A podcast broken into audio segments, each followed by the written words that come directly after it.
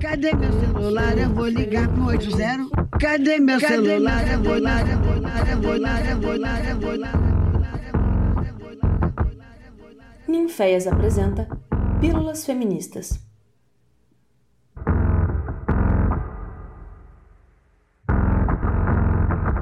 Olá, pessoas lindas! Esse é o podcast Pílulas Feministas. E para quem não me conhece, sou Nina Caetano e coordeno Ninféias, Núcleo de Investigações Feministas aqui de Ouro Preto, em Minas Gerais. Estamos na semana da visibilidade lésbica. E quem nos acompanha pode perceber que no episódio da última quarta-feira entrevistei Amanda Pedroso e abordamos alguns temas da sua pesquisa de mestrado sobre lesbofobia no ensino superior, tais como existências lésbicas, violência lesbofóbica, entre outros. Hoje é sábado, 29 de agosto, dia em que se comemora de fato a visibilidade lésbica. Então, para marcar essa data de luta e festa, vamos receber quatro mulheres maravilhosas, quatro lésbicas incríveis, que vão tratar das dores e das delícias de ser mulheres que amam outras mulheres.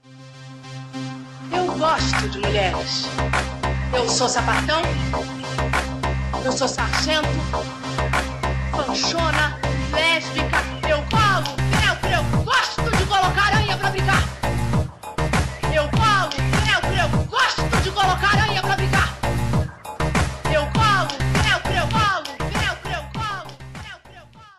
Ana Luísa Gonçalves é sapatão convicta, jornalista, produtora de conteúdo e editora da revista Lesbe. Marcela Alexandre é pedagoga, pós-graduanda em arte terapia, é da Umbanda, empreendedora das bonecas Abayomi e, além disso tudo, mãe de uma adolescente de 15 anos. Jamine Miranda é historiadora, mestre em educação, educadora social e criadora de conteúdo na página Preta Caminhão, que desde 2017 vem tratando de pautas, vivências, moda e estilo de mulheres negras e lésbicas que não performam a feminilidade imposta. E Flávia Emery é professora, engenheira de formação, psicanalista de profissão e apaixonada por música, se dedicando ao aprendizado de vários instrumentos. Bem-vindas, mulheres! Eu quero agradecer muito a presença de vocês e começar colocando uma questão. Como a gente sabe, vivemos numa sociedade heterocis-normativa, que faz, como bem disse Amanda Pedroso na entrevista de quarta, um alinhamento entre sexo, gênero e sexualidade, de modo que o ser humano nasce, nessa perspectiva, com um sexo determinado. É macho homem ou fêmea mulher. E o sexo vai determinar um dos dois gêneros possíveis, feminino ou masculino, conduzindo esse sujeito, então, a uma única forma de desejo, que é o desejo pelo sexo oposto ao seu. Ou seja, mulheres naturalmente seriam inclinadas às características tidas como femininas. Seriam dóceis, delicadas, frágeis e amariam homens. E homens seriam másculos, fortes, agressivos e amariam mulheres. Como norma dominante na nossa sociedade, vemos essa ideia o tempo inteiro sendo reproduzida no discurso da mídia e nas representações em novelas, filmes, livros, conduzindo a uma heterossexualidade compulsória, que coloca o relacionamento erótico afetivo heterossexual como única e verdadeira forma de expressar desejo e amor como a única forma natural, normal, aceitável, tornando qualquer outra forma de amor anormal, desviante, pervertida. Então, eu queria começar perguntando: como foi a descoberta da sua sexualidade? Vocês sempre se entenderam como lésbicas? Ou houve muitos conflitos, dúvidas? Oi, Nina, obrigada pelo convite. Eu sou a Ana, sou editora da Lesbe. É, e a minha descoberta, ela foi muito natural. Eu lembro que quando eu beijei a primeira menina, eu senti que era isso que faltava, assim, na, na minha vida. Hoje eu consigo entender, né? Hoje como adulta, eu consigo entender que eu sempre me, me percebi como lésbica, embora na adolescência eu não eu não soubesse muito bem o que era ser sapatão, né? Eu não tinha isso na minha memória. É, não se falava desse assunto dentro da minha casa, eu não tinha contato com, contato com outras meninas e mulheres lésbicas, então o reconhecimento da orientação foi mais difícil, mas depois de beijar, né, foi tudo muito tranquilo. Eu lembro que eu já queria contar de cara para minha família que eu tinha ficado com uma mulher e a, a menina que eu tava ficando, ela que me alertou que isso poderia gerar algum problema. O que eu questionava na adolescência era as, eu tenho duas irmãs e elas sempre comentavam de homens e eu ficava assim, gente, mas eu não sinto essas coisas. Mas era apenas isso. Eu identificava uma diferença Mas eu não entrava em conflito com isso também. Eu ficava com, com meninos também na, quando eu era mais jovem, mas aí depois de beijar a menina, eu só fiquei com mulheres.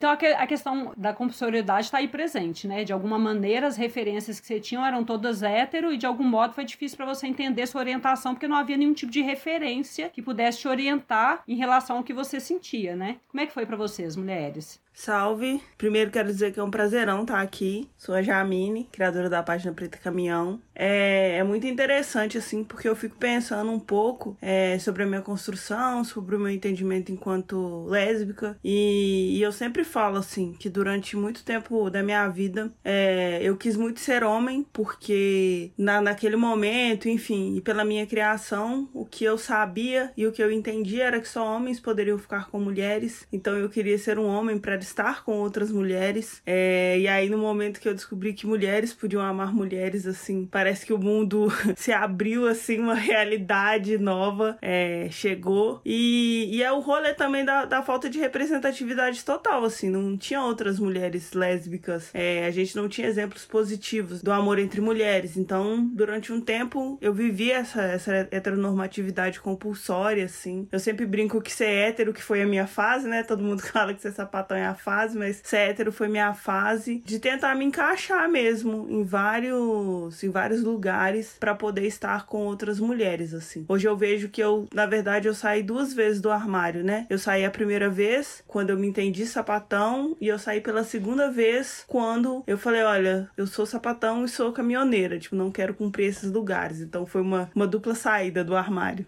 É louco isso que você coloca, né, Jamine? Porque a coisa da representação positiva, que você fala que você não teve, se a gente pensa isso que eu tinha colocado, né, das representações em filmes, livros, o que a gente tem, sei lá, novelas, eu me lembro disso, tinha casais lésbicos, novelas, mas todos terminavam explodidos em, em prédios. Sim, Torre de Babel tá aí, né? né? Todo casal de lésbico morria. Ou se não, dava um, um, dava um beijinho que nem encaixava, né? Nem encostava na boca, né? Né? Ou isso. Não tinha expressão de sexualidade, né? E você, Flávia? Eu queria dar um bom dia a todos. Eu queria agradecer muito, Nina, pela oportunidade de estar aqui conversando com vocês. É um prazer. E como foi colocado por você, eu achei fantástica a fala da Jamine, né, sobre essa expansão nossa. Eu tive consciência de mim e descobri que eu poderia gostar de mulheres.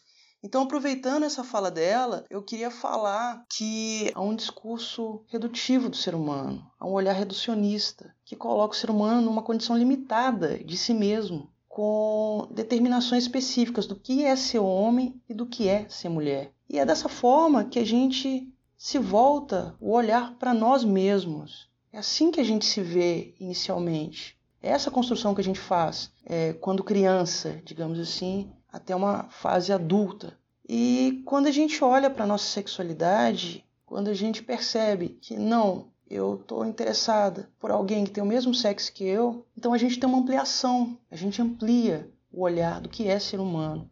E a gente percebe que ser humano não é ser apenas um órgão sexual, e quando isso acontece, é muito doloroso, porque dá uma sensação, um sentimento de autotraição e de descompasso social. Autotraição porque você se pergunta: poxa, mas por que, que eu acreditei que eu era tão pouco assim? Né? Isso é doloroso, é muito doloroso.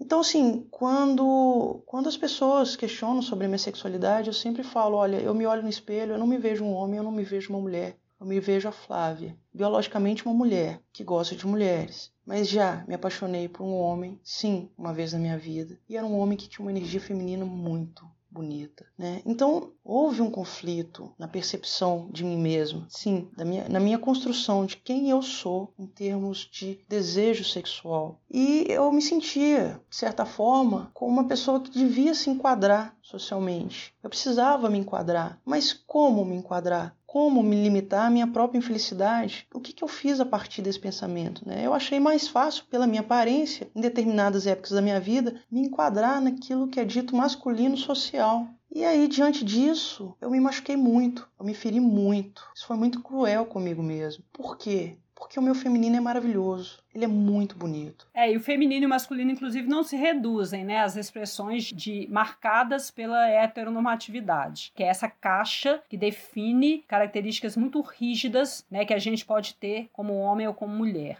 Quer responder, Marcela? Então, foi extremamente conflituosa. É, eu fui criada numa família testemunho de Jeová, com padrões totalmente diferentes, assim, né? É uma religião cheia de limitações. E sempre eu, eu tive, tinha três irmãos homens. Então eu, eu era criada num espaço extremamente machista mesmo. Assim. A minha família ela reproduzia vários comportamentos muito pesados, principalmente em cima de mim, por ser a única menina. É, eu tive uma relação, eu sofri alguns tipos de violência, passei por algumas coisas e que me fizeram entrar em relações muito novas. É, eu entrei, comecei a me relacionar com 13 anos, 14, eu engravidei muito jovem, eu tive uma filha com 15 para 16 anos. Então essas relações elas sempre foram muito impostas para mim, assim. É... E aí eu comecei a me relacionar, mas eu sempre me sentia muito mal, muito mal, principalmente em relação sexual, em contato e beijo.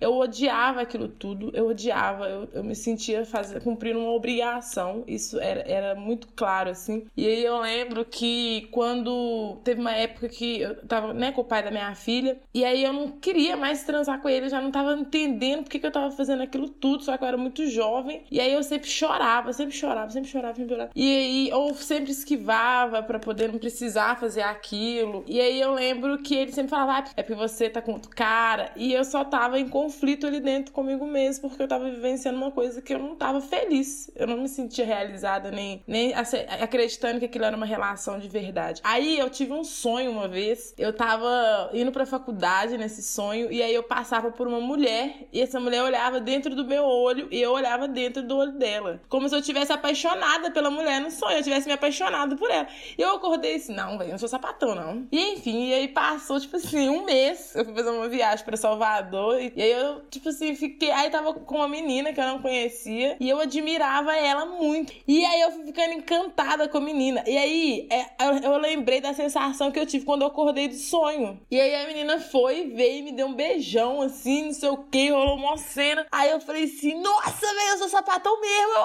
acho. Beleza, porque eu poderia falar assim: nossa, acho que eu sou bi ou qualquer coisa. Não, eu já fui logo, tipo, eu sou sapatão mesmo, não sei o que, não sei o que. Você entendeu o que você sentia, né, Marcela? E é, é, exatamente, naquele momento houve um despertar que era totalmente diferente de tudo que eu já havia sentido. Porque era, além de um encanto, era uma sensação que eu eu gostava de sentir, não era algo que eu queria bloquear de sentir. E aí foi muito intenso, tipo assim, eu falei, nossa, aí veio as crises existenciais e todas elas, de tipo, tudo que eu vivi até agora é uma mentira, eu sou uma mentira, eu não sei, talvez o que, que aconteceu aquela, aquela perda mesmo de tudo que era concreto, que mesmo que te frustrava, e aí começa a vir uma nova ideia, uma nova construção, uma nova Marcela, e aí eu fui falar, porra, eu tenho que lidar com isso agora.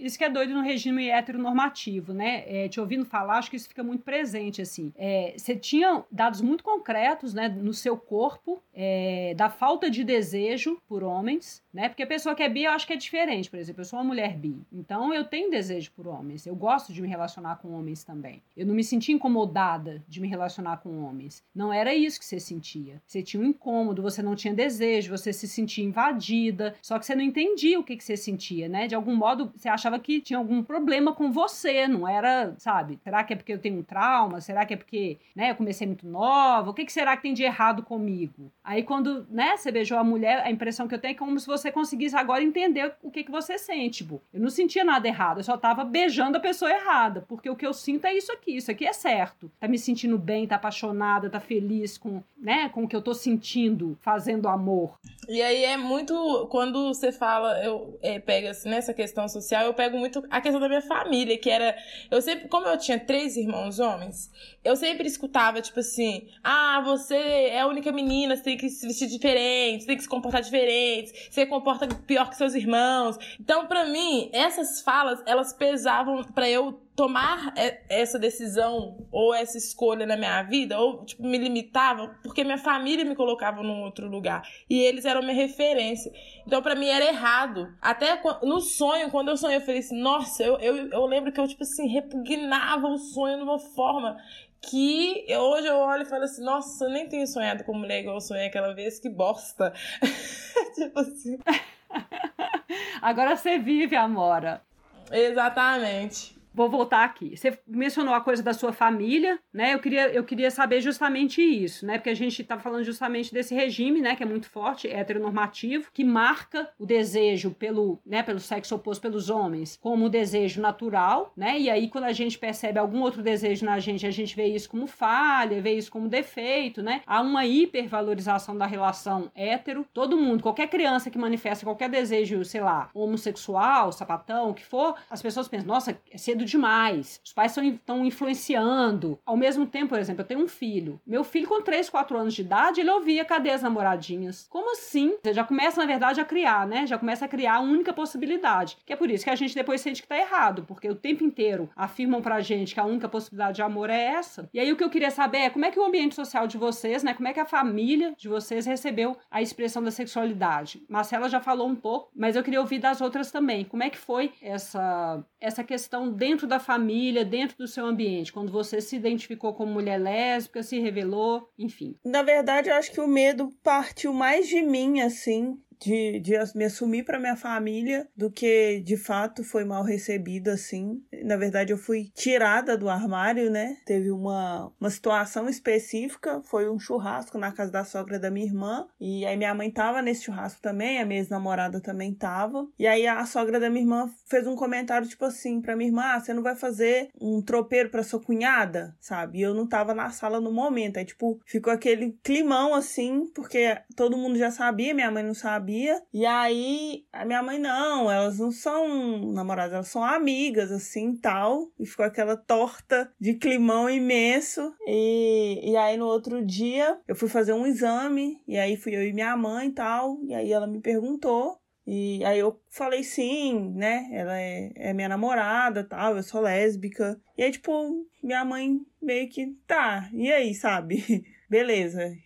Sabe, tipo, ela, não, ela falou, ah, não precisava de ficar escondendo isso tal. E aí perguntou se poderia falar com meu pai. Que eu tava com muito medo também da reação do meu pai. E, tipo, meu pai foi super ok, assim. E foi interessante porque aconteceu isso, assim, tipo, num final de semana, num outro final de semana tinha um, um almoço de aniversário da minha mãe. E aí veio minha família inteira, tanto por parte de pai quanto por parte de mãe. E aí quando meus familiares eles vieram, eu já apresentei ela como a minha namorada. A família, tipo, foi super é, receptiva, assim, né? E, e, é interessante porque a minha família, no geral, tanto por parte de pai quanto por parte de mãe, eu fui muito acolhida, assim. Então eu sinto que muitas das minhas construções, é, elas são interessantes, elas são bacanas, porque eu tenho o apoio familiar, assim, todas as questões, assim. Eu nunca ouvi uma piadinha sobre o fato de eu ser lésbica, tipo, nunca, eu nunca passei por esses atravessamentos. É, o meu último relacionamento ele durou quatro anos, assim, tipo, e foi um processo extremamente respeitoso é, com a minha ex-namorada, tipo, no sentido de, ah, não é amiga, tipo, é a namorada da Jamine e tal. Foi um processo, assim, que para mim foi é, diferente de algumas vivências, assim, foi um processo que foi muito bacana, assim, foi desde sempre é, muito respeitoso comigo, com as minhas particularidades, enfim. Massa. E as outras, as namoradas eram chamadas de amigas? Nossa, eu, eu queria falar depois da Jamine, porque o meu foi completamente o oposto. Conta, Ana. Eu, eu fui aquela mulher que foi levada pra. Eu nem gosto dessa palavra, mas ela, eu fui levada para ser exorcizada, gente. Embora quem tenha me levado não lembre disso, mas eu lembro muito bem do lugar que eu estava, da mesa que eu estava sentada, da, do rosto da senhora que rezava com a mão na minha cabeça e batendo o pé no chão, mandando o capeta sair do meu corpo foi extremamente violento. Isso foi há mais de 15 anos. Eu lembro da minha mãe chegar para mim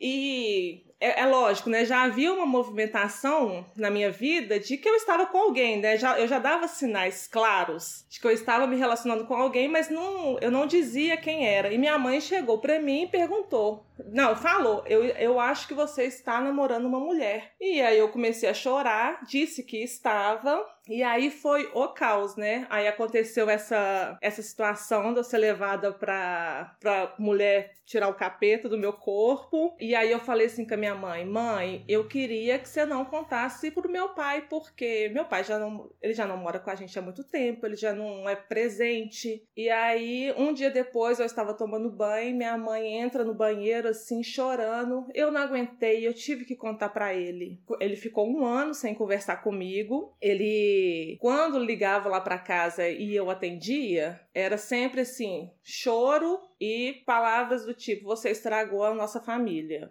E tinha muita piada, porque a minha mãe ela fazia isso. Ela queria esconder, mas ao mesmo tempo ela contava para todo mundo, né? Contava do sofrimento dela, como ela estava sofrendo por ter uma filha sapatão. Eu lembro de, de uma outra cena assim, nesse dia que eu contei para ela, minha irmã mais velha chegando em casa e ela falando assim: "Vem ouvir a última da Ana Luísa, tá sabendo que ela agora calça 44?" E eu, a gente morava em Contagem. É, meses depois disso, a gente mudou aqui para BH. A desculpa de ter mudado era porque todo mundo sabia de mim e que isso estava afetando a nossa família e a nossa relação. Depois, minha mãe vendeu o carro que tinha, a gente vendeu a casa que a gente tinha em contagem, compramos uma casa aqui, um apartamento aqui com um preço muito em conta. Minha mãe pegou a grana que sobrou e foi morar na Europa com desculpa de que eu tinha feito isso com ela. E, e, foi muito recente, assim, deve ter uns três anos, que eu consegui dizer para ela que ela não foi por minha causa, que ela foi por causa dela, que ela que tinha que se organizar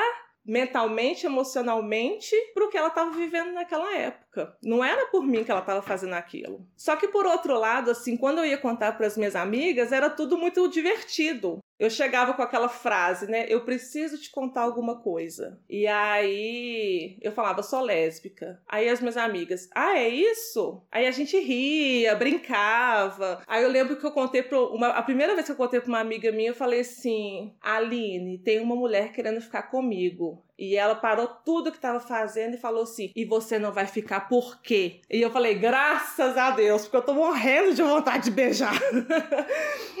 então, por outro lado, as amigas sempre me acolhiam e a gente se divertia. Minha irmã mais nova também, que hoje é lésbica, que hoje é lésbica, que se assumiu, se descobriu lésbica recentemente ela também, assim, a gente trocava muita ideia no começo, sabe? E aí eu lembro dela falando assim: Ana Luísa, essas coisas que você tá me falando, que sente por outra mulher, eu acho que eu sou sapatão também. Porque eu sinto a mesma coisa. Isso a gente tinha, sei lá, 15, 16 anos. E, mas ela só foi se descobrir agora. Mas foi isso, assim. O, a questão familiar para mim foi bem pesada. Hoje meu pai ele finge que, que isso não existe quando ele vai perguntar sobre namorado para minha irmã mais velha, por exemplo, a, te, a, pergunta termina nela, não chega até em mim. Ele não sabe da minha outra irmã. E minha mãe hoje, que foi a que me levou, né, para ser exorcizada, não lembra disso. Eu já, eu já comentei isso com ela e ela falou assim que não tem lembrança nenhuma do, desse, desse fato. Mas hoje ela é maravilhosa. Recebe muito bem minhas namoradas, fica amiga das minhas ex, às vezes mais do que eu, faz almoço, conversa muito. E hoje o, o ambiente social e familiar mudou completamente. Mas 16, 17 anos atrás foi isso antes tarde do que nunca, né? Mas é muito cruel. Assim, ouvindo seu relato, a coisa toda é muito cruel, né? É. Assim, no sentido do, é, da culpa que é jogada, da tentativa de evitar, enfim. É, eu imagino, sinto muito, né? Porque eu imagino que deve ter sido muito difícil essa experiência para você. Não, eu ia comentar que exatamente isso. Eu carregava, eu carreguei muita culpa durante muito tempo, porque era tudo jogado em cima de mim, né? A gente mudou de cidade por sua causa. Eu tive que ir para a Europa por sua causa. É, não tem nem como não carregar a culpa, né? Assim, as famílias, as famílias brasileiras, mineiras, eu sou mineira, enfim, né? Vocês também, imagino todo mundo aqui, né? A gente sabe como é que é, que funciona, né? Nesse, é muita neurose e é muito esse lugar da culpa que é uma coisa impressionante. Como as famílias criam culpas nos seus filhos, como se cria relações neuróticas, como que você fortalece essa coisa, saca, da dependência dos filhos, de como que você se sacrifica, mesmo para as mães, sabe? Eu acho que para as mães também não é um lugar fácil. Esse também de que a vida delas é, é um pouco significada pelo que os filhos são, né? A mãe se dedica tanto aos filhos, ela tem tão pouca vida própria que o que o filho é é a expressão dela. Então, se meu filho falhou, e aí acaba que a expressão da sexualidade é entendida como uma falha, a culpa é minha. Então, como que eu, mãe, né, deixei minha filha ser sapatão? Sei lá, o que, que passa na cabeça. Sim, eu lembro de da minha mãe chegar para mim e falar assim: "Eu fui abusada quando era criança e nem por isso eu virei sapatão". Devia. pois é. E outra coisa que eu, que eu percebo também, como essa violência, ela vem, ela começa dentro de casa. E isso é muito triste na maioria das vezes, né? É muito mais forte dentro de casa. É um lugar que era para ser para ser de amparo, né? Mas não é, de modo nenhum. Eles é o primeiro a, a rejeitar. Isso que sua mãe falou é uma coisa muito séria, né? Assim, porque isso acaba sendo para muita gente a referência, como se o fato da, da orientação sexual fosse necessariamente fruto de um trauma, fosse fruto de um desvio e não expressão é, saudável, natural, né? De uma orientação diferente daquela que é imposta, né? Não é porque eu tive um trauma que eu sou sapatão. Então não é porque você foi abusada que você deveria ser sapatão, mas talvez você devesse pensar a relação com os homens, né? No sentido de que, enfim, esse é outro tema, né?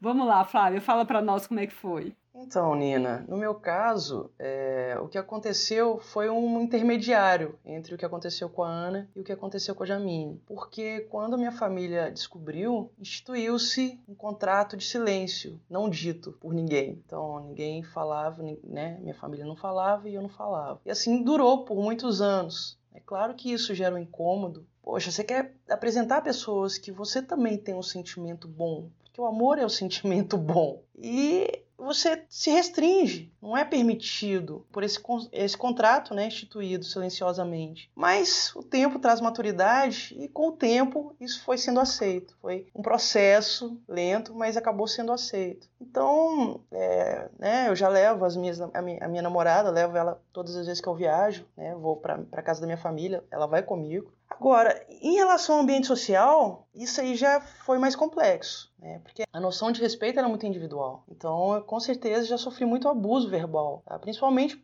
conta disso. As pessoas olham para mim, isso é muito interessante. As pessoas olham para mim, muitas vezes, mesmo sabendo que meu nome é Flávio, me chamam de ele. É, a partir do e é, e é interessante porque assim, é, a partir do momento também que eu, eu comecei a, a estudar a psicanálise, né, tive um olhar mais psicanalítico, eu percebo que eu também falo, me, me refiro a ele às vezes quando eu falo de mim. Eu sou eu sou esse, esse ser confuso, né, que já entendeu que eu não preciso ser o que o outro quer né, que eu seja. Mas o que acontece é, é muito isso sabe meu nome, sabe que eu sou mulher, mas me chama de ele. Então, muitas vezes, essa, essa a, a, a minha aparência, né, por eu parecer um menino, isso foi agressivo para algumas pessoas. Só que eu sempre penso, né, e levo comigo a seguinte questão: se te agride, isso é um problema seu. Resolva o seu problema, não faça o seu problema um problema meu. Né? O incômodo é seu, te agride. Então resolve o seu problema aí, mas não me viole, né? Não me violente, tá? Porque eu não, eu não tenho, eu não tenho parte nenhuma com esse problema que não é meu e não vou tomar parte. Sim, é, eu não sei se a Marcela quer falar mais alguma coisa. É, eu não tive essa conversa e eu tive minhas restrições também por receio da reação. Não falei com minha filha, na época eu lembro que eu vivi, tipo assim, uns 5 anos, mais ou menos, nisso. Aí até que eu tive uma relação mais concreta. E aí eu lembro que eu falei, Bela, eu preciso conversar uma coisa com você e tal. É, aí ela falou assim: o que, que é? Aí eu peguei e falei assim: o que, que você acha que é? Olha pra vocês verem o nível. Eu não conseguia chegar e falar assim: olha, eu estou namorando uma mulher e tal. E aí ela já, eu já tava, na época eu tava namorando a Luísa. Ela já conhecia a Luísa. Mas ela via pouco e tal. E aí eu virei pra ela e falei assim: o que, que você acha que é? Ela virou e falou assim: que você namora a Luísa? Aí eu falei assim: é. Aí ela falou assim. Ah, mãe, isso aí todo mundo sabe, né? Mas é, não é outra coisa? É isso mesmo? Aí eu falei assim: é isso mesmo. Ela, ah, nossa, mãe, que saco. Tipo assim, ela achando que era alguma coisa extremamente. Nossa, tipo, ganhei na Mega Sena, sei lá, qualquer coisa muito extraordinária, muito diferente do que é o normal. E aí eu peguei e falei com ela assim: e aí, o que, que você acha? Ela falou assim: ah, mãe, eu só, só não quero que a Luísa deixe de gostar de mim. E foi isso. Gente, crianças são maravilhosas. Exatamente. E aí foi, foi muito sensacional, porque. E aí hoje a Isabela é a menina que escuta do pai dela, da avó dela por parte de pai, que eu não presto, que eu vou influenciar ela e não sei o quê. E aí a minha família em si, hoje minha família se resume. Meu, eu tive três irmãos, dois morreram assassinados. Eu tenho então um irmão, uma tia e um tio. Porque minha mãe e meu pai, eles não são presentes na minha vida. Eu, ele, eu entendendo toda a construção da minha família, toda a construção que eles tiveram de nível de educação, de nível de socializar, de sair da onde eles eram para poder ir pro mundo, de, de conexões que eles fizeram com o mundo, eu não, não consegui chegar e falar assim, olha, é isso, isso e isso. Porque eu não, eu não conseguia mesmo entender qual que era a necessidade disso, assim, sabe? Mas ao mesmo tempo, eles conseguem compreender que a Luísa era minha companheira, eles visitavam minha casa. Quando a gente terminou, inclusive, a minha tia falou assim: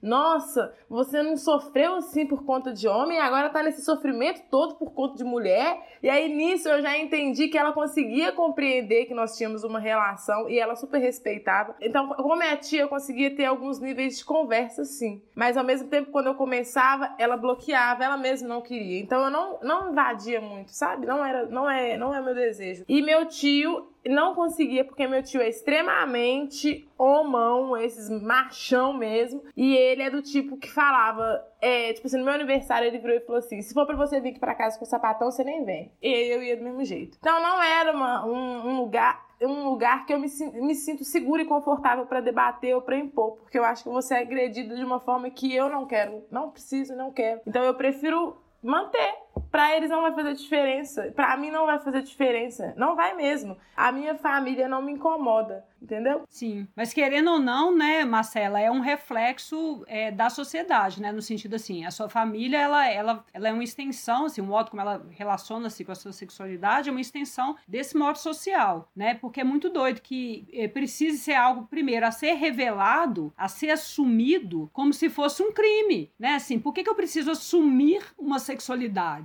É porque ela é tida como desviante, ela é tida como, sei lá, um crime, aí eu preciso assumir aquilo que eu faço. Na verdade, a gente poderia, deveria poder poder expressar o que a gente sente sem ter que assumir do jeito que a gente quisesse, né?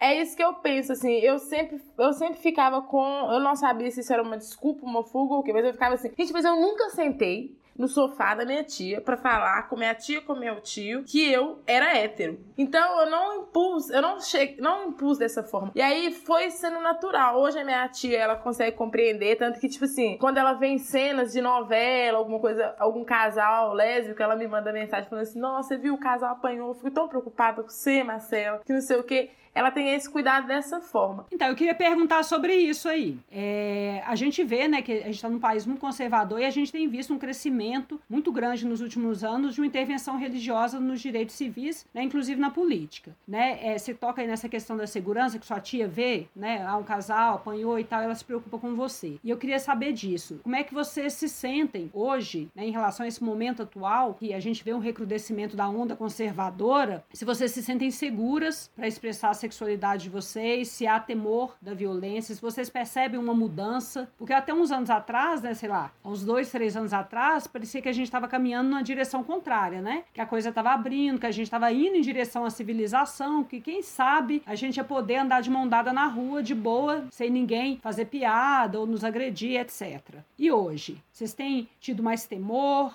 Então, de dois anos pra cá, ano passado, na verdade, eu fui, eu e Carol, a gente foi para passar, foi para Macacos passar dois dias lá e a gente pegou um Uber e quando a gente estava a caminho de macacos, eu senti um medo horroroso. O medo bateu. Um medo assim que eu não, não tinha. Eu não, não sentia antes. A gente estava indo para um lugar que a gente não conhecia, a gente estava sozinha, é, meio do mato e com cara. E aí eu falei com a Carol: falei assim, Carol, não vamos ficar de carinho, mão dada dentro do carro, não. E isso de dois anos para cá aconteceu várias vezes. O medo bateu forte. E isso, antes não, eu não sentia isso. Eu sempre fui a que beijava, que andava de mão dada. E embora tenha todo esse movimento de luta de visibilidade, a gente percebe que ainda tem uma grande desestrutura social, a gente está vivendo um retrocesso, tem uma falta de políticas públicas, de ações voltadas para proteção, para visibilidade, né? Falta de informação também, para além da bolha, né, que a gente vive. Porque eu sinto muito que a gente fala entre a gente só. E somado a isso, um completo descaso do, do Estado mesmo. Eu vejo assim que pós-eleição, né? Eu acho que as coisas elas ficaram mais. Parece que tem uma lupa assim maior, assim. Então as pessoas que são contra, elas não têm vergonha de expressar isso, elas não têm vergonha de expressar o ódio que tem. Foi assim, enfim, um processo muito, muito doloroso. Eu sempre tive muito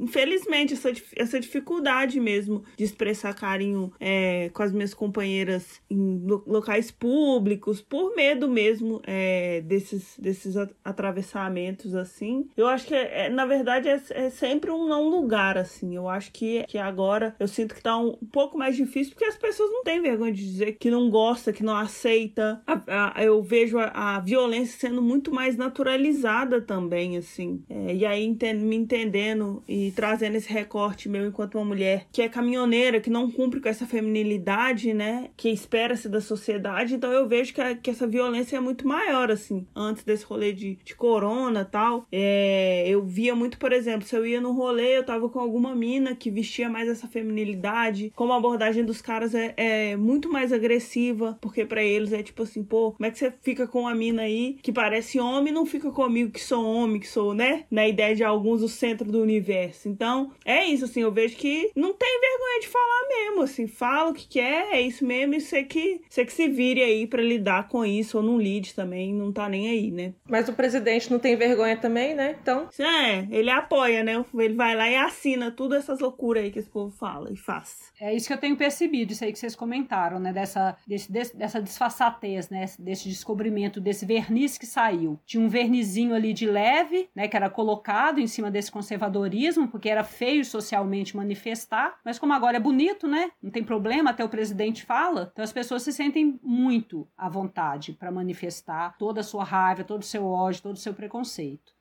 E Flávia? Então, violência é um tema que quando me questionam, Nina, eu sempre falo o seguinte: eu tenho medo até da minha própria violência, porque minha violência, ela também me viola. Então eu tenho medo de qualquer tipo de violência, assim. Eu tenho realmente muito medo, principalmente agora. Parece que essa violência está sendo instigada nas pessoas, né? Todos nós somos. Então, o que, o que acontece? Como todos nós temos isso, faz parte de nós essa violência, quando essa violência é instigada, se torna muito perigoso. E eu tenho medo, só que eu não posso paralisar por isso. Então, é uma violência que não me paralisa, apesar de algumas vezes sentir ela próxima. O que acontece muitas vezes, e que eu acho às vezes até interessante, é que, por exemplo, quando estava nos preparativos de carnaval, passei eu e minha namorada, a gente estava de mão dada, a gente passou por um, por um bloco aqui perto de casa e chegou uma moça e falou: Olha, usem camisinha. E me deu uma camisinha.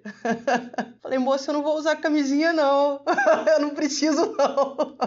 então, então, o que acontece muitas vezes é por, por eu ter é, essa energia masculina as pessoas não percebem, tá? Eu já, eu já vi que isso acontece. As pessoas não percebem que é um casal homossexual. Elas acham que é um casal heterossexual. Então isso muitas vezes, é, digamos, me livra um pouco dessa violência. Mas com certeza eu tenho medo. É, medo, porque a violência é para ter medo mesmo. Mas é isso, a gente não pode paralisar diante dela. Flávia, tá, você vem comentando, né, dessa coisa de você ser confundida com homem, né, de você então claramente ser uma mulher lésbica que não performa a feminilidade. Jamine também comentou né, sobre isso. Ela tem a página Preta Caminhão, no qual ela aborda justamente essas questões, né? Então eu queria que vocês falassem um pouco mais dessa relação com a performance do feminino e que você contasse também pra gente, Jamine, como é que surgiu a, a, a ideia de criar a página. Flávia. É, eu percebo, quando é questionado sobre a expressão da, da, da, minha sexualidade, como eu expresso minha sexualidade, eu queria colocar que realmente ela é independente da minha vontade. É como eu digo, a minha energia é masculina, então ela muitas vezes até independe da minha vontade. Eu posso colocar um salto,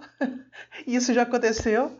Eu posso colocar um salto, um vestido longo, inclusive, para ir para uma formatura. Então, é, mesmo que eu me coloque né, nessa vestimenta que a sociedade impõe muitas vezes, a expressão da minha sexualidade ela independe da minha vontade, ela chega.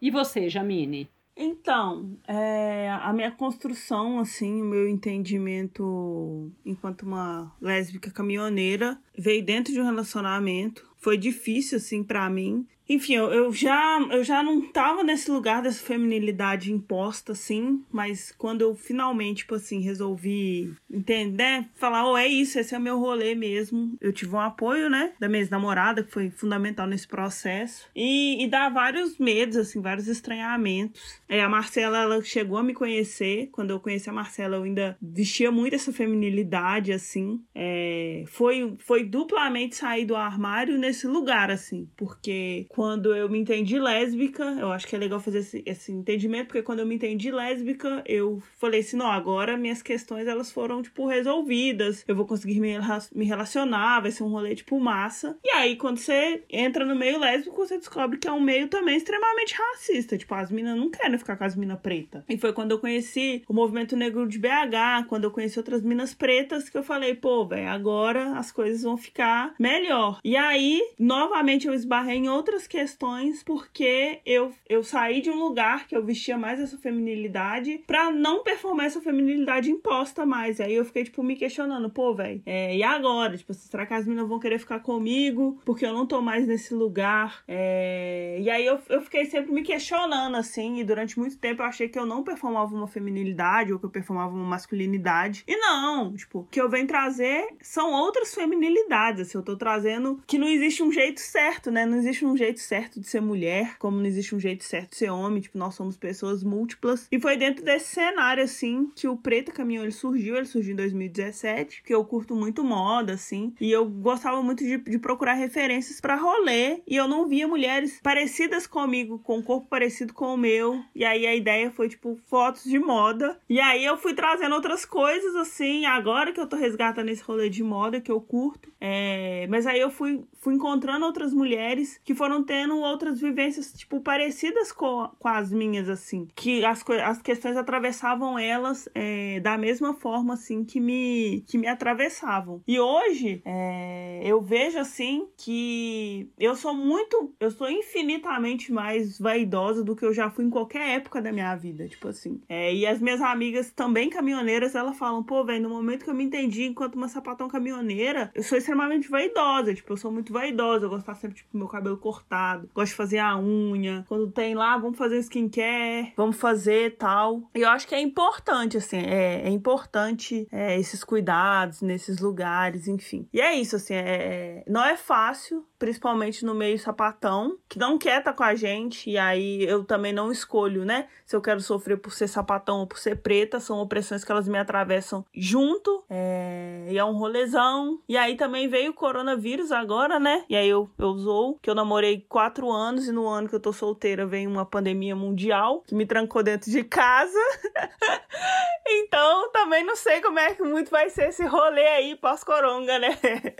eu não posso reclamar, porque comigo aconteceu o contrário. Passei oito anos solteira. Aí quando comecei a ficar com a menina, veio o coronavírus. Aí eu tô o quê? Namorando. Uma moça maravilhosa chamada Gabriela. Depois eu te apresentar. Então, a Jamile tocou no ponto que eu acho que é muito importante, que é a questão da, da afetividade com mulheres negras, né? Você manifestou aí quando você foi pro meio sapatão, né? Começou a aparecer esse outro rolê que era em relação é, à sua raça, das minas não querendo ficar com você porque você é preta. Eu queria ouvir um pouco mais sobre isso, Jamile, que você colocasse um pouco mais essa questão. As opressões se misturam, sem dúvida nenhuma, né? São duas opressões que estão aí relacionadas também, né? A questão da sexualidade e a questão étnico-racial. Mas eu queria que você falasse um pouco mais disso também, é, Marcela, já vi que você já abriu o microfone aí, né? Marcela e Flávia também comentassem como é que é essa experiência é, de ser lésbica sendo mulheres negras. Se quiser continuar, Jamine, aí depois as outras pegam.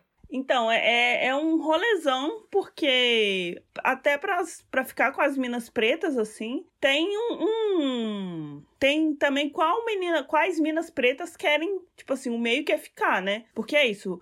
A gente não pode fugir achar que a gente só porque nós estamos entre mulheres lésbicas ou dentro da sigla que não vai acontecer, tipo, é um meio extremamente racista. Então, se você não for uma mulher preta, que não vou dizer padrão, porque é difícil falar sobre mulheres pretas, né? A gente ser padrão, é, mas tipo assim, tem todo um lugar. Então, tipo, tem que ser aquela mulher, tipo, tem que ser do corpão, sabe? Tem que estar em várias e várias e várias caixinhas para você minimamente se relacionar e ainda sempre te colocando naquele lugar, tipo, do sexo mesmo, assim. Vou transar com você, ali no canto e é isso, não vou assumir. E aí no meu lugar enquanto caminhoneira assim, eu sempre sinto, eu me sinto muito num não lugar. Eu gosto sempre de falar assim, que vários dos meus comportamentos, eles são automaticamente associados do, do que tem de mais tóxico na, na masculinidade. Então, por exemplo, se eu me relaciono com uma mina que é lésbica e ela cumpre mais essa feminilidade, se ela, por exemplo, se ela falar que durante o sexo ela gosta de mandar, isso é visto tipo ok, sabe? Ela tá exercendo a liberdade no corpo dela. Mas se eu, Jamine, falasse, ô, oh, eu gosto de mandar no sexo, automaticamente eu sou associada ao lugar de macho escroto, ao lugar de que tá querendo ser o homem, sabe? Tipo assim, é, é um não lugar, porque é tudo que é tóxico no masculino automaticamente é associado a caminhoneiras. E quando você é preta, é isso, tipo assim, não existe lugar de feminilidade para mulheres pretas, nem nem heterossexual, nem homossexual, tipo, não dão, assim, associam automaticamente o fato de você ser preta a você ter esse tipo de comportamento, enfim, a você ser predadora, vai pegar todo mundo, que você não é digna de afeto. Então é um, é um rolezão, assim, que é muito. que a gente tá no processo, né? A gente tá construindo outros rolês, mas para mim ainda é um não lugar constantemente. Mas a gente sente, a gente sente porque a gente sempre vê pessoas brancas em relacionamentos parecem ser saudáveis muitas vezes.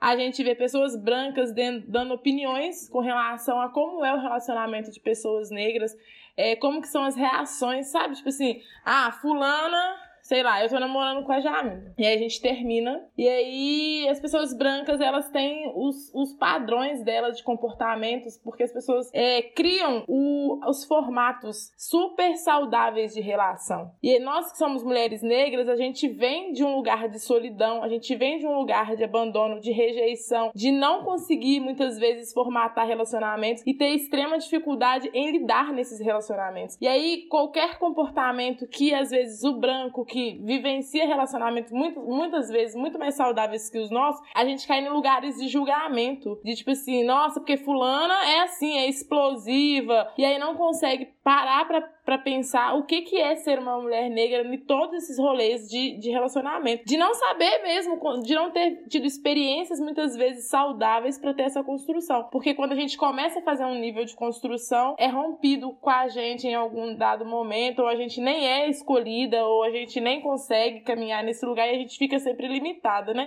E aí é, eu acho extremamente desafiador, assim. Eu acho que a gente é muito vista nesse lugar sexual também. E isso é muito pesado. Caio muito nesse lugar de hétero. Tipo, eu vou pra balada, sempre é os caras que chegam em mim. E aí é muito ruim você se sentir nesse lugar com homem. É péssimo. Agora, se sentir nesse lugar com mulher é uma merda muito grande. É muito ruim. Você perceber que nesse lugar de mulher com mulher ainda existe você ser a que daria para transar ou a desejada sexualmente, mas as suas questões humanas, elas não são valorizadas e nem reconhecidas, elas são descartáveis. Então você é sexo, você pessoa, não não tem valia, sabe? Isso acontece sim no mundo sapatão e isso é muito triste. Na grande maioria das vezes eu percebo que são comportamentos vindo mais de pessoas brancas que não conseguem perceber esse lugar, sabe? Flávia, queria ouvir você também. Então, eu achei fantástica o posicionamento da Jamine, porque é isso que ela disse. A gente fica um pouco vagando diante de tantas caixinhas que colocam pra gente. Ah, porque você é uma mulher que aparentemente é masculina, então você tem que se encaixar num contexto completamente desprovido do, do masculino tóxico, né? Porque se você é uma mulher, então se você agir de uma forma mais ativa, uma outra que é feminina, isso você tá sendo machista. Mas espera aí, eu sou uma mulher. Como que eu tô sendo machista? Eu, eu sou uma mulher que tem orgulho da minha condição de mulher. E como é que eu tô sendo machista? Só porque eu tenho uma, né, uma cara de, de homem, tá? Eu posso ter cara de macho, eu não sou um macho. E por aí a gente recebe é, uma agressão, muitas vezes verbal, de pessoas que a gente até conhece, porque a gente acaba não se enquadrando em lugar nenhum, como mulheres negras, muitas vezes, como mulheres que têm né, é, uma, uma fisionomia masculina, gente fica aí vagando. é complexo essa questão das caixinhas que colocam na vida da gente. Você precisa ser uma mulher né, feminina, você precisa, além de ser uma mulher feminina, você precisa ser uma mulher branca, como Marcela diz, para né, não ser sexualizada, né? Você precisa ser uma dama da sociedade. Mas, poxa, querem que a gente seja uma dama da sociedade, mas olham pra gente como uma escrava. Fica complexo. Então, Nina, o que, o que eu posso falar disso é que em algum momento das nossas vidas, como mulheres, como negras, como homossexuais, a gente vai passar por alguma situação dessa. Né? E, não adianta, e não adianta a gente tamponar. E, e, agora, a questão é que eu muitas vezes pergunto é, será que a gente também não está nesse lugar também? Será que a gente não se coloca nesse lugar porque a gente sempre ouviu das pessoas que era esse o nosso lugar? Será que a gente também não coloca a gente nesse lugar de, de, de submissão? Será que a gente também não coloca nesse lugar de que, por sermos negras, somos inferiores? Será que a gente não coloca nesse lugar que por termos uma energia masculina, né, um visual masculino, a gente não é um macho? Então, eu acho que é uma pergunta que a sociedade né, deveria se fazer, mas nós também devemos fazer, porque eu acho que essa a, liberdade de ser começa com a gente, é, a liberdade de fazer ser da forma como a gente deseja, né, como a gente se sente bem, começa com a gente. Mas que não é uma coisa simples, né, Flávia? Porque a gente é conformado o tempo inteiro também pelo que a gente vivencia socialmente. Então, por mais que a gente queira construir a nossa identidade, a nossa identidade ela também é construída nas relações e no modo como as pessoas nos veem, né? Com as coisas que nos são colocadas. Né? Isso, que, isso, por exemplo, que a Jamine colocou, né? Ah, tá, ela é uma mulher masculinizada, ou então é vista dessa maneira, ela tá num relacionamento com outra mulher, e aí ela quer ser mais ativa, ela quer mandar, e aí isso é lido como necessariamente um sinal de masculinidade tóxica. Sendo que se ela fosse uma mulher feminina, isso não seria visto dessa maneira. Né? Então algo é dado, algo é lido, né? Imposto a ela sem que necessariamente parta do comportamento dela. Né? Então é um pouco complexo quando você também tem, além do modo como você se vê, o modo como a sociedade está te vendo e que está dizendo que você é isso ou aquilo. Né? E eu imagino que para vocês, mulheres negras, né, que aí a coisa é muito mais forte ainda, porque tem um monte de coisa que é dito o tempo inteiro, desde a infância, inclusive no sentido de valorização da beleza, de valorização de você como ser humano, né, de você ser entendido como ser humano como qualquer outro. Né? Existe todo um processo aí que eu acho que é muito difícil, né? Imagino. Eu não vivenciei esse processo dessa maneira, mas imagino que é muito difícil. Né? A construção da autoestima é difícil, né? A construção de se ver como desejável, de se ver como uma pessoa, né? Imagino que não é fácil. Então, é, admiro muito a força, assim, de vocês conseguirem, de algum modo, superar. E acho que é isso que a Marcela colocou muito bem, né? Quando você chega numa relação, as pessoas esquecem que você tem toda uma carga, né? Das relações anteriores. E aí não dá para você estar é, tá no mesmo lugar de uma outra pessoa que vivenciou autoestima desde cedo, né? Uma coisa que para você foi muito mais arduamente construída. Então, é claro que você vai ter muito mais ferida. É claro que você vai chegar com precisando é que a pessoa tenha muito mais compreensão do que talvez uma pessoa que está muito mais resolvida. Então, né, sim, eu acho que é muito importante isso que você pergunta, né? Acho que é, muito importante que a gente se pergunte também, mas é importante que a gente perceba o que, o que, que não é da nossa conta, assim, no sentido de que isso não fui eu que botei na conta, né? Botaram na minha conta uma coisa que não é minha, e aí eu tenho que lidar com isso, né? Gente, preciso avançar um pouco. Marcela, para você. Você falou um pouquinho já, mas eu queria que você falasse um pouco mais sobre a sua experiência de maternidade sendo uma mulher lésbica. Essa coisa que você trouxe da sua filha é muito lindo, né? É muito incrível como as crianças, porque a relação da maternidade, quando eu quero te perguntar, não é nem tanto a relação sua com a sua filha. Quero ouvir sobre isso também, mas a relação das pessoas em relação à sua maternidade sendo uma mulher lésbica. Porque isso que você contou foi lindo e é incrível como as crianças, elas percebem e aceitam com muito mais tranquilidade que as pessoas adultas. Quando eu fui contar pro meu filho da minha bissexualidade, ele também já sabia. Ele teve meio que a mesma reação que a sua filha, tipo assim, ah, tá, qual que é o, qual que é o lance? Qual que é a novidade para começo de conversa, né? Porque ele já tinha entendido há muito tempo, não era novidade nenhuma para ele, eu achando que eu tava escondendo. Perguntei, mas e se, a, se a sua mãe namorasse uma mulher? Namorar, ou seja, trazer para casa, você conhecer. Aí ele falou, ah, se ela não for chata. É exatamente isso.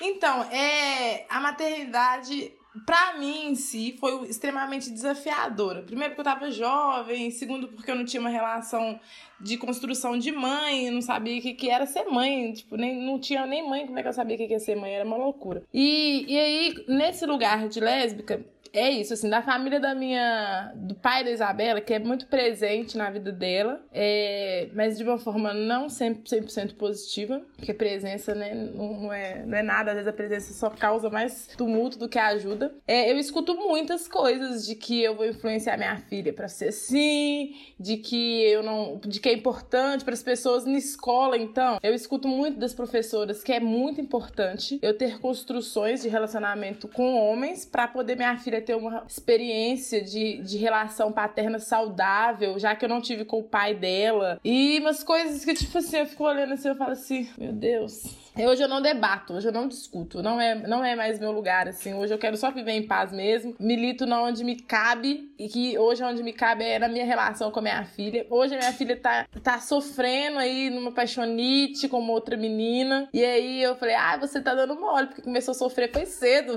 Agora vai ser durante muito tempo, tipo assim, vai chorar horrores agora. Mas eu acho que eu acredito muito, como, né, como uma mulher negra na ancestralidade. E eu acredito muito que a gente vai rompendo com alguns karmas, né? É, a nossa relação, a gente, nós filhos, a gente visual, a gente reproduz muito as nossas as relações dos nossos pais. A gente visualiza, a gente critica muitas vezes, a gente não quer, mas a gente faz as mesmas coisas, as mesmas escolhas. Então, se a gente foi criada no meio de uma mãe e um pai, que o pai é violento física, é, verbalmente com sua mãe, é, você rejeita, não gosta daquilo, mas a gente tem uma propensão muito maior de ter relações com pessoas do tipo do nosso pai. E aí, hoje eu tento manter relações mais saudáveis para mim, ou demonstrar também, tipo, é, coisas mais saudáveis para minha filha, para que ela também consiga não ficar bloqueada desse lado, assim, sabe? É, é muito difícil, para mim é muito difícil. Hoje, hoje não mais, porque hoje minha filha tá aí na minha vida, todo mundo sabe, mas eu escondi a, a, a existência da Isabela durante muito tempo nas minhas relações, muito tempo, porque nem todo mundo tá aí para poder aceitar uma mulher com, uma, com um filho, né? É muito desafiador, porque queira sim, queira não, se essa mulher decide morar comigo, ela vai morar comigo e com a minha filha. Se ela decide passear, muitas vezes ela vai ter que ir passear comigo e com a minha filha. Então, é nem sempre as pessoas, as pessoas muitas vezes não estão aptas nem para estar relacionando com uma outra pessoa e lidar com uma outra pessoa, com uma filha, e a minha filha ainda tem 15 anos. Então, é tipo assim, a pessoa tem que ser muito corajosa. E eu valorizo muitas pessoas que se relacionam comigo aceitando isso tranquilamente, porque eu entendo que elas são corajosas. E aí é muito desafiador, porque às vezes as pessoas colocam de tipo também. Hoje bem menos, porque. Mas as pessoas colocam, tipo assim, hum, você é lésbica e tem filho. Hum, como que é isso? Tipo assim, é meio surreal, sabe? Há algumas colocações em relação à maternidade, assim, como mulher lésbica. E aí eu acho que hoje, tendo várias, várias histórias diferentes de duas mães, de dois pais, vão fazendo as pessoas naturalizarem isso. Mas ainda assim, no cotidiano, as pessoas param e pensam, ó. Oh, ela é sapatão, ela é lésbica. Mas ela tem uma filha de 15 anos. Ah, não, você descobriu isso agora, né? Que você é lésbica agora, né? Eu poderia simplesmente estar hoje lésbica e falar: olha, vou ter uma filha. É muito, é muito, é, sabe, parece que parece que no nosso mundo isso é muito normal, mas lá fora as pessoas pensam que Aí você, então você não gosta de homem mais mesmo, não. Sabe? Tipo, umas coisas assim. Então é isso que, enquanto mãe, eu fico escutando é, dentro do meu mundo lésbico, assim, de algumas pessoas. Mas eu acho que gente já evoluiu bastante, assim, e hoje essas coisas elas não me afetam. É, minha filha é incrível, ela, ela me ajuda muito nessa construção, assim, e hoje eu vejo ela se relacionando com outras mulheres e eu sou extremamente tranquila em saber que eu não interferi, eu não induzi e que isso não existe. É muito bom você não carregar isso, sabe? Tipo assim, não, não, não tem nada a ver com o que eu sou, tem a ver com o que ela é. É porque ela também gosta de mulheres. E olha que massa, na idade dela você estava se relacionando com o pai dela, numa relação que você estava se sentindo obrigada a estar nela e hoje a sua filha não precisa passar por isso. Então a gente vai rompendo com isso. Então para mim é muito sensacional. É, isso é muito lindo, né? Isso que você fala, assim, de você perceber primeiro isso, né? Ter, ter evidente para você que essa, que essa coisa de influência é uma bobagem, né? Senão a gente não teria filhos gays de pessoas hétero, né? E a outra coisa que é essa, né, da sua filha ter um outro momento completamente diferente, de poder ter uma tranquilidade muito maior de vivenciar o que ela deseja e ter uma relação com ela mesmo muito mais saudável do que o que era na sua geração e na minha, então nem se fala. Eu vejo isso na geração do meu filho. Eu vejo que eles são muito mais tranquilos com a sexualidade deles e com a sexualidade das outras pessoas, né? Eu lembro que no meu meio social era muito mais difícil isso. Eu lembro dos meus amigos gays que sofriam muito mais, né? Que tinham que se esconder, lá, lá, lá. E hoje eu vejo, tipo, meu filho tem amigo gay, tem amigo, tem amiga lésbica, tem amigo hétero, e para ele não faz diferença. Tipo, não é surpresa, não é problema. É, não é surpresa, né? Tipo assim, de chegar em casa e falar assim: Nossa, mãe, eu tenho um amigo que é gay. Tipo assim, minha filha nunca, nunca chegou, porque é normal, gente. Exatamente, essa é a diferença. Não tem isso, nossa, meu amigo é gay, nossa, minha amiga é sapatão, nossa, meu amigo. Não, aí tem amigo que é gay, tem amigo sapatão, amigo é tudo a mesma coisa, não tem diferença, né? É amigo. E aí eu fico pensando assim, né? Quando a minha filha vai pra casa do pai dela, ela sempre volta com algumas coisas do tipo, nossa, não, mãe, meu... hoje ela evita me contar, mas antes ela contava mais, assim. Nossa, mãe, meu pai falava que você é, que, tipo assim, que ele acha que você virou sapatão porque tipo, frustrou. Ou, mãe, sei que ela fala assim, ah, aquela sapatão da sua mãe. E aí, eles não conseguem compreender que hoje a minha filha ela tem uma construção dela também. E que hoje ela tá se envolvendo com mulheres também. E que a, pro, a probabilidade dela manter relações de verdade com a família do pai dela, escutando tudo que eles falam de mim, vai ser zero. Porque ela não consegue. Tipo, se eles falam isso da minha mãe, o que, que eles vão falar de mim? É, é, ela ainda percebe que. E aí é, é, bom, né? Porque ela consegue perceber algumas coisas que talvez eu não vou precisar ficar mostrando para ela o tempo todo, assim. O pai dela mostra isso pra ela, assim. E aí ela vai percebendo e ela vai crescendo com isso tudo. Gente, a minha filha, ela é a pessoa mais maravilhosa que vocês vão conhecer, se vocês quiserem conhecer na face da terra. E, e, e, ela, tipo, me ajuda muito, muito nesse lugar, porque é a juventude, gente. Eles são muito pega informação muito rápido. Então, às vezes, eu falo alguma, alguma coisa assim, ela fala assim, não, mãe, mas assim, eu tava lendo e tal sobre isso, a gente não pode falar isso, não. Tipo assim, eu fiquei. Ah, tipo assim, outro dia eu falei, estava passando alguma coisa na televisão, eu falei assim, nossa, que mulher feia. Aí ela falou, falou assim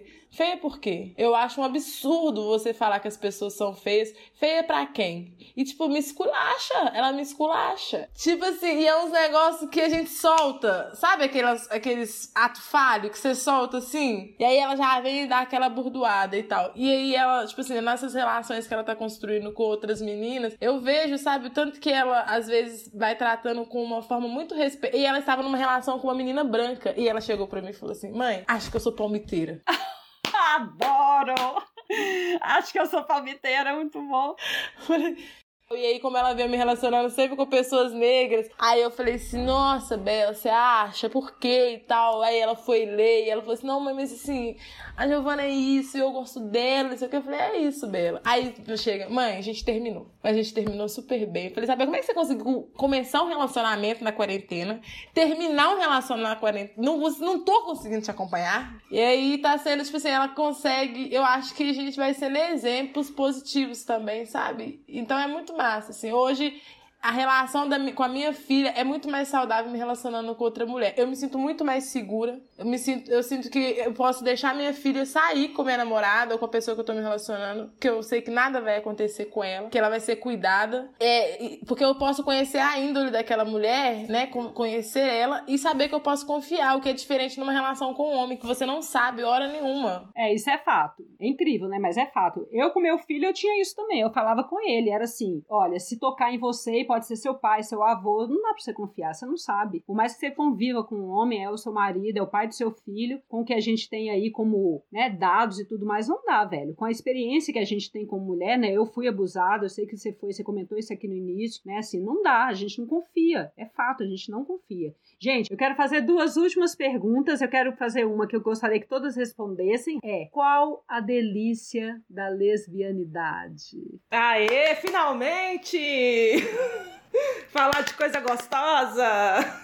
Né? Qual que é a delícia de ser lésbica, mulheres? Ah, eu acho que um ponto aí que estava na pergunta anterior, na resposta anterior, a confiança. A confiança, ela é maravilhosa quando você pode se entregar, né? Eu fiz uma lista aqui de coisas para te falar.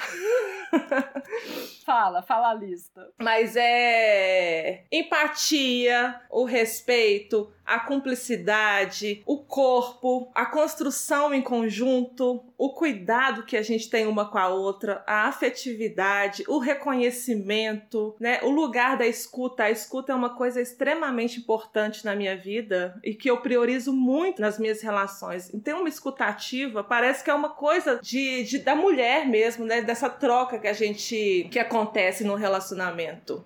Quem mais? Oh, então, para mim, eu acho que é a descoberta de você mesma, sabe? Das suas sensações, daquilo que você tem direito de sentir, pode sentir com leveza, sabe? Sem, sem medo. Tipo, é você ir pra um, lugar e falar assim: nossa, olha a boca daquela mulher maravilhosa que eu quero beijar. É isso, sabe? É, é, é aquela pessoa incrível ali que eu vou trocar energia e ideia com ela. É aquela pessoa que eu vou fazer trocas na minha vida, que eu vou poder crescer. Porque acho que relações héteros, elas não, para mim não me contemplam nesse lugar, sabe? De tipo, dessa troca de confiança mesmo, como a Flávia, a, foi a Flávia, não foi a Ana que falou, né? Dessa cumplicidade mesmo.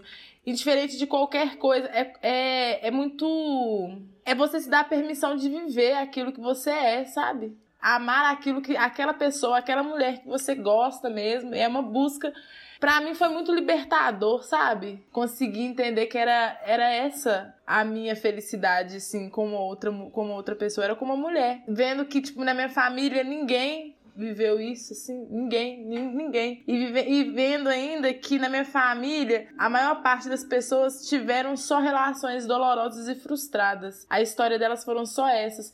E aí eu me pergunto, será que é porque, no final das contas, a minha tia amava era outra mulher? E aí ela não vivenciou isso, ela não teve essa oportunidade de vivenciar isso? Até acho que não necessariamente, viu, Marcela? É porque efetivamente é isso que você falou, é muito difícil a relação hétero, né? É, no sentido em, dos modelos mesmo. Eu falo isso porque hoje, por exemplo, a minha tia, ela, há uns dias atrás, quando eu tava passando por um problema muito, muito sério, assim, ela virou pra mim e falou assim: Nossa, Marcela, eu amei tantas pessoas e aí eu não me permiti realmente amar como você ama, sabe? Eu não me permitia, eu fiquei presa num lugar só. E aí não é, não é quando eu falo isso, não é nem rotulando que talvez seja ou que talvez não seja, mas que foi vetada as, o amor para tantas pessoas, sabe? Tantas pessoas, as pessoas foram vetadas de amar. E ser lésbica e viver isso hoje para mim é não, não deixar o amor ser vetado para mim, é ter lutado e me descoberto e conseguido hoje viver aquilo que realmente eu amo, que é outra mulher. E aí quando você consegue descobrir que você dá conta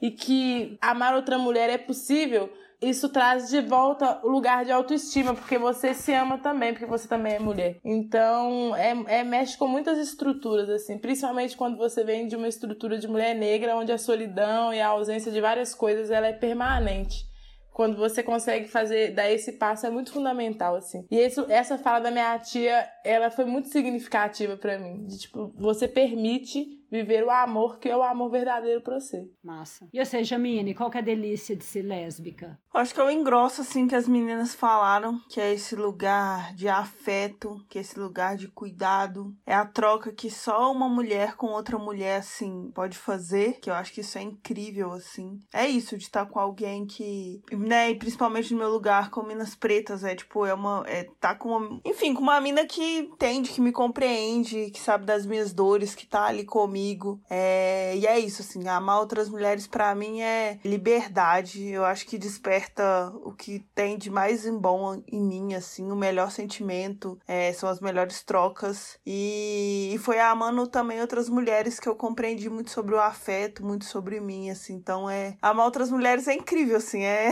é maravilhoso demais.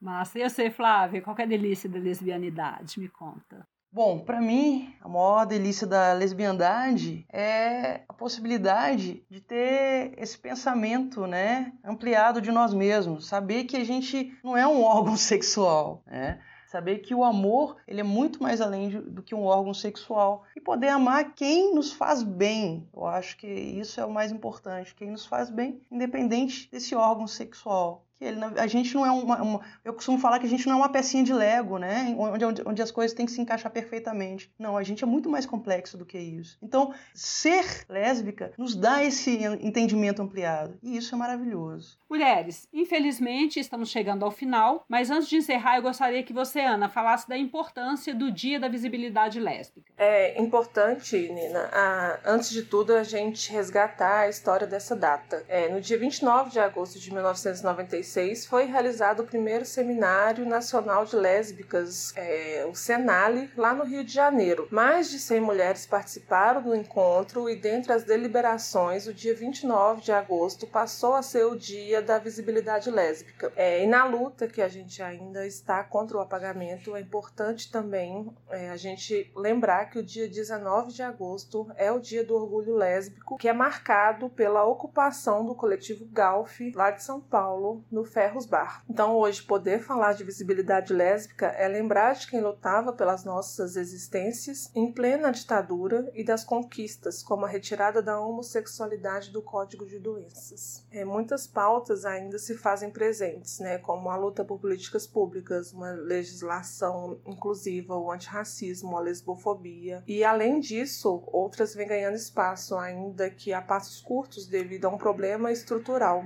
que a gente enfrenta, como o direito de mulheres trans, lésbicas e não binárias. Você tem uma revista, né, né, Ana, que você edita, que é a Lesbi, que eu acho que tem contribuído um pouco também para essa visibilidade, né? Eu acho que é bem importante isso. No site da, da Lesbi, que é revistalesbi.com.br, é possível encontrar um conteúdo gratuito sobre a história da visibilidade lésbica e outras matérias importantes sobre a nossa existência. É, quem quiser receber a versão impressa da revista pode entrar em contato pelo contato arroba revistalesb.com.br ou também pelas redes sociais, que é arroba revistalesb. Preta, você quer aproveitar e fazer a, a propaganda, Jamine, da Preta Caminhão? Falar pra gente o site, qual o endereço que nossos ouvintes podem acessar seu, a sua página. Então, é, já, já agradeço, né?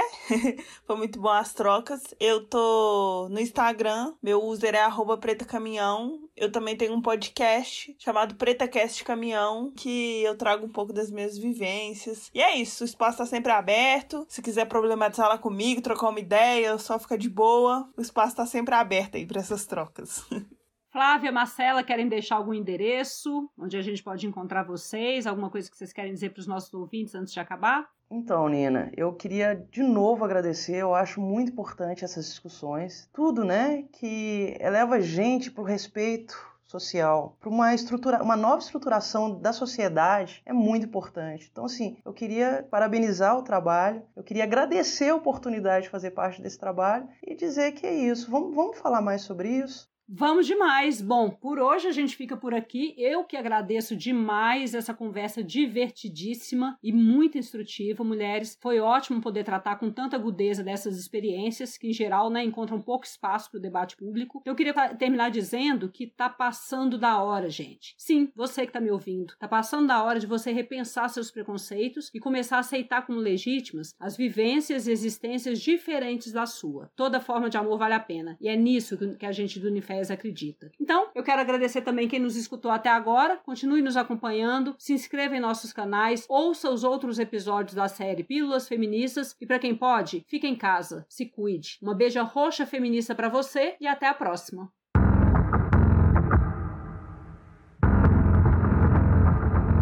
Essa foi mais uma produção do Ninféias, Núcleo de Investigações Feministas, com o apoio da Pró-Reitoria de Extensão da Universidade Federal de Ouro.